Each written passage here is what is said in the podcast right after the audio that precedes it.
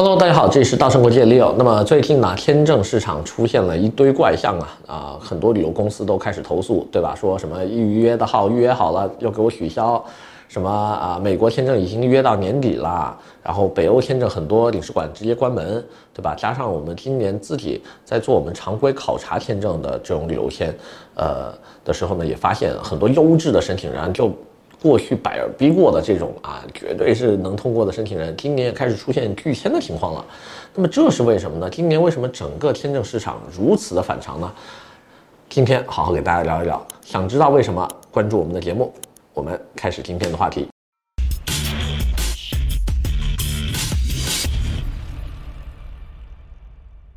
Hello，大家好。那么今天呢，给大家探讨一下最近旅游市场的一个很奇怪的现象哈，就是今年我们大家都发现啊，做这个出国的签证啊越来越难了。要么呢，就是有些国家领事馆关停，比如说前面的意大利啊，还有包括这个丹麦啊、法罗群岛啊，都是直接就宣布我们今年已经不开放旅游签证了。要么呢，就是永远排不上号，对吧？你像美国现在要去申请一个摇号，已经排到年底了。那么有些呢，就是你的签证寄出去就杳无音讯啊。像加拿大从去年开始已经有一些呃签证的申请，就是普通的这个旅游签，出去半年之久，然后才 给你寄回来，对吧？那么今天的话呢，好好给大家聊一下，就说他们这个出现这样的一些原因是什么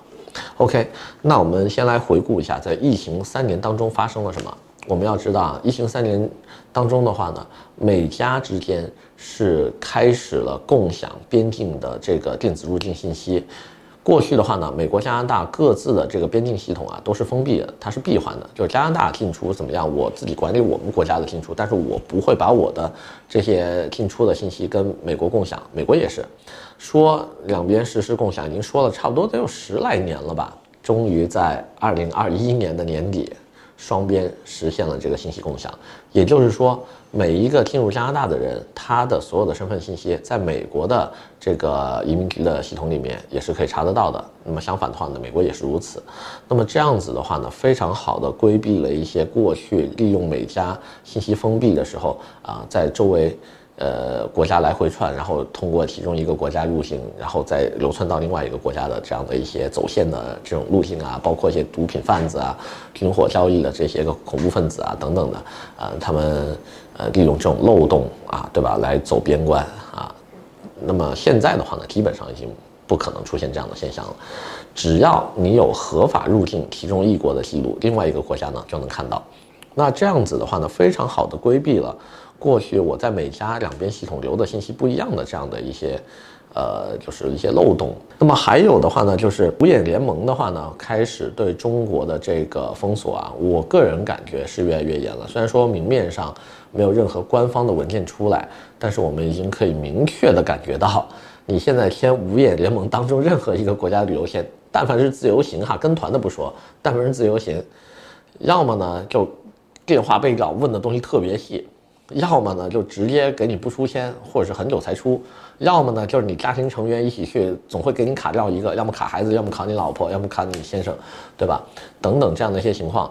那么过去呢，我们所认为的高危人群只有这种，呃，比如说单身啊、年轻啊、啊正在读书的这些，或者是经济能力不足的这些。那么今年的话呢，我们也发现了特殊的几个高危人群，一个呢是你的收入特别高。然后的话呢，在国内有产业，但是你又不带着老婆孩子一一块啊，sorry，带着老婆孩子就全家人一起去的这种，你要不带还好，一一起去的很容易被拒签，这是第一个。第二个的话呢，就是如果说你上了年纪，然后还要一个人去的，这种也很容易被拒签。那么还有的话呢，就是这个在国家担任一些个重要岗位的这些，比如说金融领域，你是某些呃支行银行的行长啊，你是国家某部门的，比如说处长啊、科长啊等等的这一些，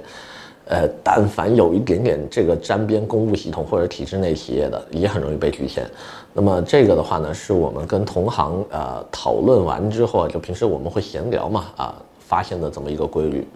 那么这个是往五眼联盟方向走的哈。我们再说一下去这个申根区，申根的二十六国，欧洲这个部分的话呢，我们最近也发现了一些很反常的现象。那么我们都知道，过去申根的签证基本上，啊，的它的这个签证难度的等级是要比五眼联盟要低一点点的哈。就五眼联盟你有比如说很容易被拒签或者很高危的人群，你签申根签呢可能还会容易过一些。所以过去呢，我们说出国你的签证跳板是先签东南亚，再签亚洲发达国家日本、韩国，再开始签这个申根区，就是法国、德国、意大利、西班牙这一类，最后去签这个美加。对吧？这样一步步上去，让他看到你的旅行经历是非常丰富饱满的，并且的话呢，也是由这个签证的呃难易程度呢从易到难这样去慢慢签。但是今年的话呢，申根这个我们过去觉得都是就闭着眼睛可以做的呃签证呢，今年也出现了很多的反常。第一，就很多国家关门了啊，约不到；第二呢，就是能约到国家放号不稳定。啊，你比如说现在我们还能非常确定，就是有号的一些国家只有呃西班牙、瑞士跟法国了，剩下的很多东欧国家，你连捷克呀，连这个什么奥地利这些你都很难约得上了。马耳他甚至出现了就爆满的情况，我们现在约一个马耳他的签证，你基本上不提前一两个月是约不上号的。那么第二个反常的现象呢，就是这些国家也开始出现了大量的拒签。啊，而且都是一些资料比较好的客人，就是来自几个高危地区的人群，拒签率啊极限上升。以前的话呢，比如说呃福建的闽江口地区，广东的台山地区，对吧？然后北方的话，主要集中在郑州啊、天津啊这样的一些呃出生地，或者是那个当地签发的护照容易拒签的多一些。啊，今年的话呢，慢慢扩大到了整个的东北三省，对吧？黑吉辽然后的话山东。啊，这些最近就我感觉这些地方也开始慢慢的变成了高危地区了，都不知道为什么。OK，那么第三的话呢，就是他们的签证审理呢，我们最近也发现了一个异常。过去的话呢，他们审理一定是先来后到的，就在申根区的签证哈，比如说上个月递的跟这个月递的，一定是上个月先出，然后再到这个月出。但是呢，现在我们递签跟出签的这个结果呢，有的时候会不一致，上个月递的。可能都还没审到，这个月递上去了，已经审审理出来都递回来了。那后来我们就在研究这是怎么一回事儿，对吧？你为什么不按照过去的这个时间审理呢？原因呢，我们猜测哈，应该是今年投递的这个人数太多了，所以的话呢，他按照过去的那种处理时间呢，已经处理不完了。那这个时候的话呢，又处理不完怎么办呢？所有的案子每天拿到这个办公室之后做的第一件事儿啊，我猜，比如说我现在是一个意大利签证官哈，我做的第一件事儿。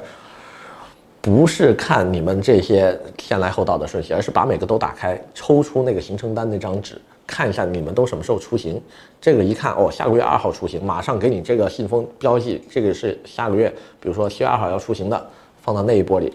再拿出来一个看哦，这个是下个月的二十号出行啊，七月二十号放到后面去。他会这样给你做个排序。那么每天审理的专员的话呢，他会先从马上就要出行的这些人里面来审。这也是为什么我们最近非常多的这些签证拿到手的时候，都已经是临出行前的第三天、第二天这样的时间，就是卡着你最后要出的时候，突然递到你手上了。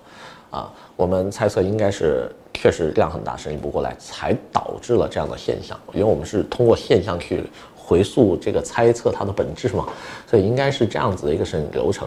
那么这样子的话呢，就给了我们几个提醒：第一，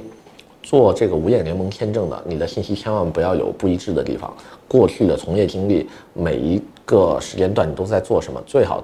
填的都是一致的啊，就不要来回篡改。第二呢，签欧洲申根区签证的这些客人，如果你还有旅行计划的话，尽早去投递，尽早去做。不要等到最后一刻了，你才开始去约号。等你约上号了，你你的出行时间也快到了，他都根本来不及审理。第三的话呢，就是通通记住你提交的材料里面都描述了什么内容，你的行程单是什么样子的。因为今年几乎所有的签证都有面临电话回访调查的这个风险，到的时候他他给你打电话回来，你答不上或者答不对，啊，那就很尴尬了。所以的话呢，希望大家今年签证都早早的做好准备，都一切顺利。那么今天先聊这么多，我们下回再见。